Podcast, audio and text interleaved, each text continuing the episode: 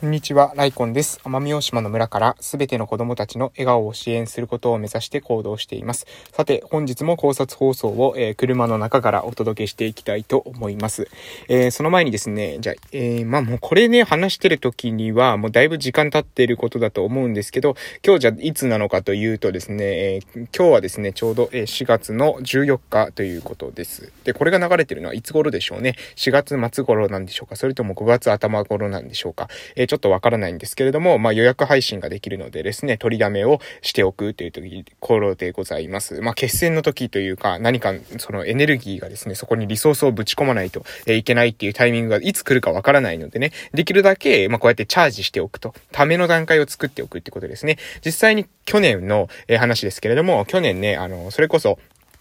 えー、福岡から移動してきたんですよね。福岡を移動して、福岡から、えー、1月10日ぐらいだったかな？に福岡を出て、えー、そこからですね、南下してきてですね、えー、奄美大島に帰ってくるっていうことをしたんですけど、えー、その間ですね、なかなかなかなか、あのー、こう、夕方の配信っていうのはですね、撮れなかったんですね。っていうのが、なんで撮れなかったのかというと、その、止まってたのがですね、あのー、何ですか？えー、自由空間、あれなんて言うんですっけ？えー、ネットカフェっていうんですかね？ネットカフェっていうか、えー、まあ、漫画喫茶っていうか、まあそういったところにですね、寝泊まりをしていたので、えー、まあそこでね、話したらもう完全におかしい人ですよね。なんか横のブースから声が聞こえるんですけど、しかもなんかちょっと独り言をボソボソ喋ってるんですけど、怖いんですけど、みたいな、え感じになってしまうと。いうことを、えー、懸念しまして、え、なかなかね、配信できなかったわけです。で、でこういったですね、タイミングっていうのがまたいつ来るかわかんないわけなんですよね。だから、えー、コツコツ日々、えー、できる時に、えー、撮っていくというのが私のスタンスでございます。で、朝、ちょうど挨拶運動をしたらですね、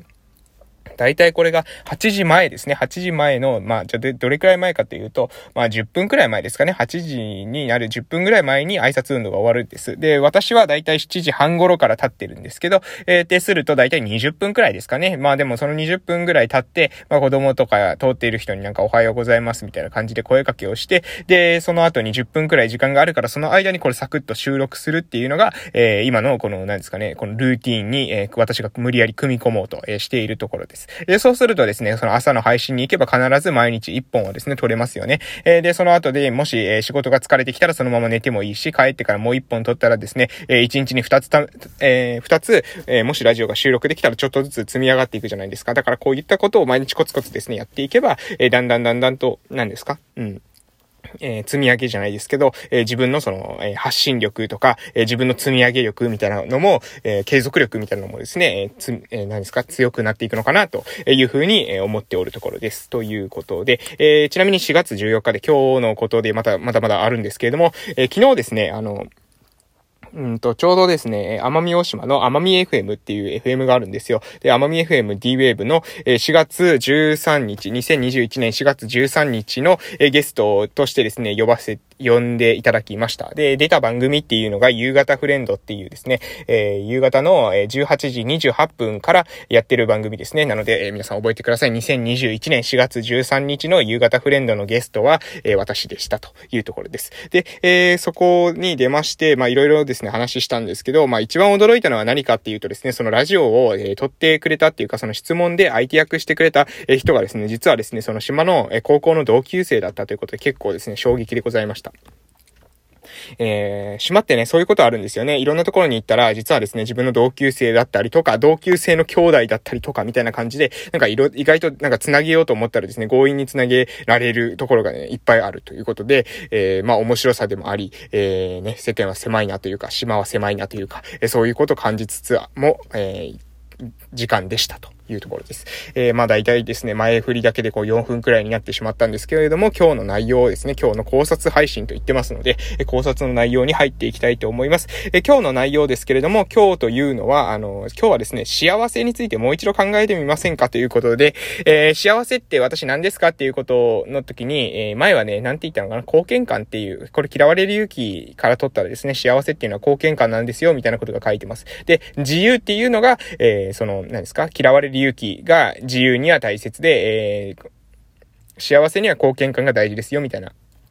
ことが書いてるんですね。で、えー、まあ、それはそうな、それはその、その嫌われる勇気の文脈の中から行くと、幸せっていうのは貢献感っていうのを非常に納得できる内容で書いてるんですけれども、えー、じゃあ今日はね、ちょっと違う視点で、えー、話してみましょうかということで、え高齢者にとってのね、幸せというか、高齢者にとって、幸せを感じるための条件って何だろうなっていうことを、その嫌われる勇気とかの前提をね、捨てた上で、え考えると、何な、何なのかな、言語化していくと何なんだろうっていう、えことを私やってみたんですが、え高齢者にとってですね、幸せってまず何でしょうかということで、一つ目は、えー、私は、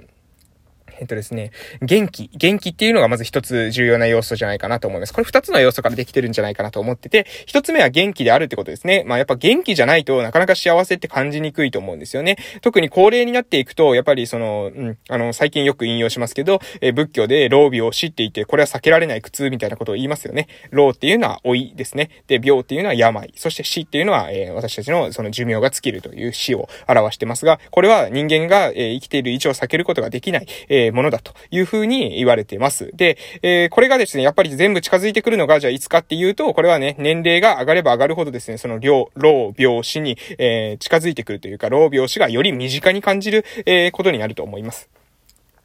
なので、そういった時に、えー、自分がですね、その、何ですかえー、幸せでいるためには、まず、えー、元気であるっていうこと、これ非常に重要なんじゃないかなと思います。毎日ね、なんか針で刺すような痛みが全身を走っている中で、どうにかあの、やっていくっていうのとかって結構ね、えー、うん、きついというか、まあ、だいぶね、あの、ストレスがかかることなんじゃないかなと思います。え、そうじゃなくて、やっぱ元気であるってことですね。で、これ元気っていうのも、まあ、今言ったのはね、なんかずっと、じゃあ、病気じゃないってことが、元気ってことなの？っていうふうに、今、えー、ちょっと思った方いるかと思いますけど、私そういうことでもないと思うんですよね。今は、えー、たまたまその、えー病気になった例っていうか、その針で刺すような痛みっていうような例を挙げましたけれども、病気の人の中でも、その、何ですか、診断がついてる人の中でも、え元気な人、なんか見た目で、見た感じですね、ピンピンとしてるとか、はつらつとしているとか、なんか生き生きしているっていう人を私は元気な人という風に表してます。なので、癌って言われてもですね、なんかニコニコしてるとか、はつらつとしてる。まあ、それはもしかするとですね、何ですか、空元気なのかもしれないですけれども、えー、それでも、毎日のその生活の中で、えー、なん、なんとか自分の、その、何ですか？その命のその火っていうのを、えー、輝かせている人のイメージですね。それが、まあ、元気な人っていうことです。で、ここがまず一つ目の要素。そして二つ目の要素が何かっていう時に、その元気なだけ、じゃあ体が元気なだけとか、それだけで、えー、幸せかっていうと、それは違うと思うんですよね。それはやっぱ元気に、元気っていう言葉が、えふさわしいと思います。じゃあ、えそうじゃなくて、その幸せってどういう状態なんだろうっていうふうに考えた時に、幸せっていうのは、うん、そうですね。私が考える幸せっていうのは、その元気プラス、えー、生きがいだと思うんですね。いいですか？幸せというのは元気プラス生きがい。これが私の考えている、特に、えー、高齢になって、老、病死っていうものが身近に感じるようになってきた人たちの幸せの、えー、ポイントかなと思ってます。元気であって、えー、元気であって、かつ生きがいがある状態ですね。生きがいっていうのは、その自分の人生の目的とか自分の人生の意味、私がよく言いますね。人生のテーマ、ライフコンセプトっていうふうに私は言いますけど、えー、そういったものがあるかどうかですね。自分は何のために生きてるのか、これからの命、この自分の残された命とか、まあ、残された命って言ったらちょっと縁起でもないですけど、えー、その私の限りある命を、有限な命ですよね。その有限な命をどういう風に使っていくのかっていうことを考える。自分の生きている時にそれを何を達成していこうかなという風に考えて行動していくかどうか、これが生きがいにつながってくるんじゃないかなと思います。あれがしたい、これがしたいっていうことを、えー、自分の中で思って、それを実際に実現するために一歩踏み出してみる。これが生きがいの、えー、本質。自分がやりたいことをやるってことですね。えー、それが生きがいな、生きがいにつながってくるんじゃないかなと思っております。えこんな感じですね。で、ちなみにですね、少しこの抽象度を上げた話にすると、実はこれも嫌われる勇気とつながってくると思いまして、で、それはどういうことかというと、嫌われる勇気の中で書かれている、私先ほど言いました。嫌われる勇気っていうのは自由と、まあ、繋がってるんだよと。嫌われる勇気っていうのは、を持ってることで自由になれるんだよっていうことを話しましたね。で、主観的な貢献感。貢献感を持つことによって、これは幸せに繋がってくるんだよっていうようなことを、も、えー、先ほど、えー、伝えました。幸せに繋がってくる。えー、幸せ、幸福に繋がってくるのは貢献感ですよ。自由に繋がってくるのは、え嫌われる勇気ですよっていうような話をしましたけれども、私が今日挙げたですね、その元気とか生きがいっていうのもこれと似たようなもんじゃないかなと思います。じゃあ元気って何かっていうと、これ元気っていうのは自由に繋がってくると思うんですよね。なので嫌われる勇気ですね。はい、逆、あの、嫌われる勇気のサイドからすると、嫌われる勇気に繋がってくるとも言えるかもしれません。え元気っていうのは自由と繋がっているというふうに考えています。で、ここまで話すともうあの結論も見えてくるかと思いますけれども、じゃあ生きがいって何に繋がってるのってことなんですけど、私はですね、生きがいっていうのは貢献感に、え繋がってると思います。最終的な生きがいですね、えー、は貢献感に繋がるものであるというふうに考えます。えー、なので、私のその人生のテーマとか、私の人生の意味とか、人生の目的で、私の言葉で言うならば、ライフコンセプトですね。あなたのライフの、ライフ、人生のコンセプト、核となる部分、テーマ、えー、そういったものは何ですかっていうことなんですけど、それは、え最終的にはですね、貢献感に必ず、え繋がってくる。で、それ、そこに繋がっていくことによって、私たちは幸福になるんじゃないかなと。えそういうふうな、私はその世界観で生きてます。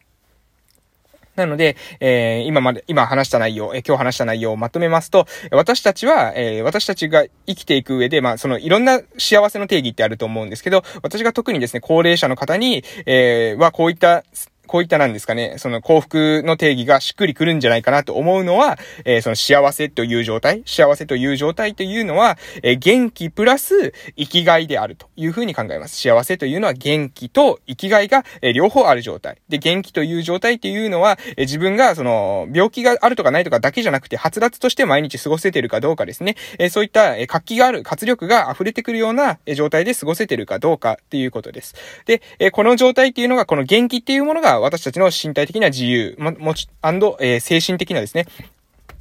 精神的な自由にも繋がってくると思います。で、えー、それともう一つ、その、えー、生きがい、生きがいっていうのはじゃあ何かっていうと、私たちの中にやりたいことがある、人生の目的がある、目指す方向性があるということです。で、これがあるという状態というのが、私たちの、その、えー、生きがいに、生きがいを持ってるってことがですね、生きがいを持ってるってことが、私たちのその幸福につながってくると思います。幸福、貢献感ですね。貢献感にもつながってくる、えものだと思ってます。なので、うん、その元気、えー、元気と生きがい。この二つがですね、その老病死が身近に感じるようになった時に最終的にですね、私の幸せを決定づける、えー、ところなんじゃないかなと思いますので、今日はこの辺で終わらせていただきたいと思います。お時間ですので終わります。それでは失礼します。